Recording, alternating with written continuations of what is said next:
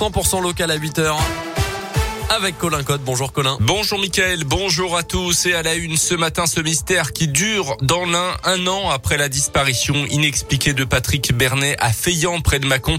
Ses proches relancent ces derniers jours un appel à témoins pour le retrouver.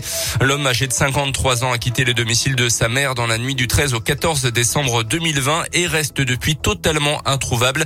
Ses proches s'interrogent encore sur ce qui a vraiment pu se passer. On écoute son frère Éric Bernet.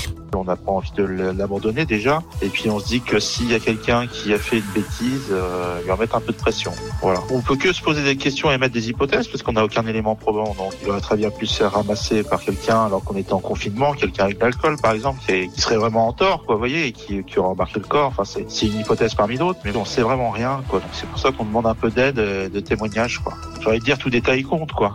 Les langues peuvent se délier, hein, on sait pas. On aimerait comprendre. On, on se doute qu'il est plus en vie, hein, sans doute. Après une bonne surprise, on est, serait bien, mais euh, bah, on aimerait faire un deuil. Euh, voilà, vous voyez, retrouver un corps, avoir les éléments du pourquoi et pouvoir euh, faire le deuil.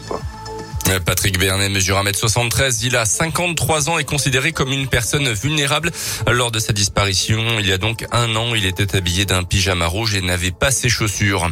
Dans l'actu aussi, les centres de loisirs tournent au ralenti encore une fois aujourd'hui. Deuxième jour de grève des animateurs pour l'amélioration de leurs conditions de travail, des hausses de salaire et plus de moyens humains pour améliorer le taux d'encadrement des enfants. Des perturbations sont donc encore annoncées, euh, notamment dans les garderies. L'intersyndicale à l'origine du mouvement national invite également à se rassembler tout à l'heure à 14h30 devant la préfecture de l'Ain.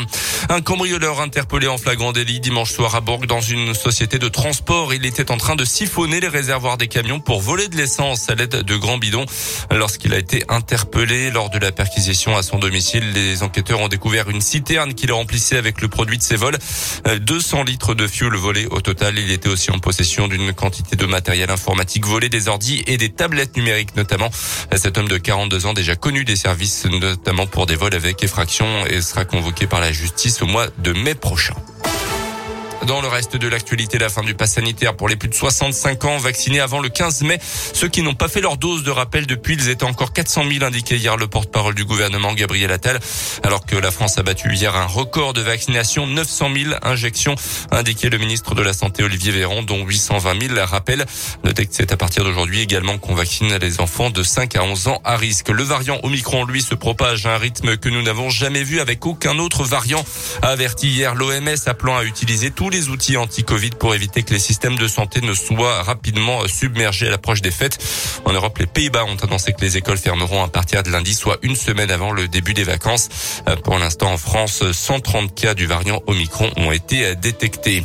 Après la prime énergie, c'est la prime de Noël qui est versée aujourd'hui. Un peu plus de 2 300 000 ménages modestes, ce qui touche les minima sociaux.